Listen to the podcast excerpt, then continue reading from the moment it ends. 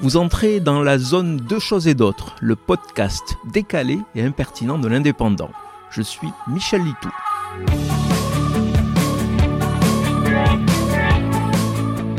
J'avoue, vieux baby boomer honni par les jeunes, j'ai un peu de mal à maîtriser le concept de genre autre défini par l'article Yel. C'était très abstrait pour moi qui n'avais jamais croisé dans la vraie vie que des hommes ou des femmes.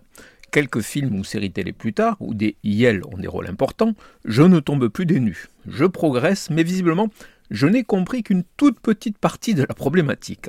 Au travers d'une vidéo repérée sur le net, le xénogenre m'a fait ouvrir les yeux comme des billes de billard. Un être humain, soyons prudents, doté d'une petite moustache, de trois poils au menton, d'un piercing dans le nez, de grosses lunettes rondes, de cheveux verts et d'énormes bagues à tous les doigts, explique face caméra ce qu'est le xénogenre. Pour simplifier, on ne s'identifie pas par un genre, mais en fonction de son ressenti.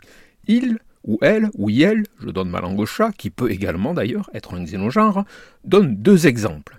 Xénogenre renard, alors ok, on se sent l'âme d'un renard, ça peut être sympa et mignon, un renard, et xénogenre flaque de couleur. Ce dernier cas me paraît plus compliqué à avaler. Certes, ses cheveux verts lui permettent de ressembler, en partie, à des couleurs, mais pourquoi une flaque?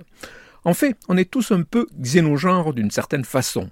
Animal, sensation ou concept, sauriez-vous associer ces personnalités qui ont fait l'actualité de ces derniers jours avec leur possible xénogenre? Alors il y a Messi, Darmanin, Pradier, Mélenchon et Dussopt.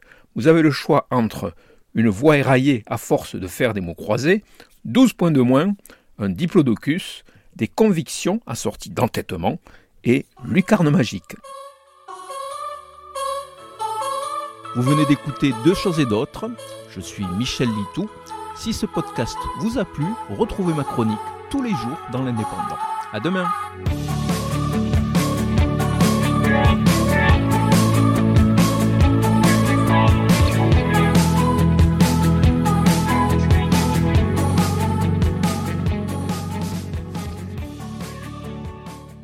Retrouvez cette émission et toutes nos productions sur Radio Indep et en podcast sur l'indépendant.fr, nos réseaux sociaux et votre plateforme de streaming favorite.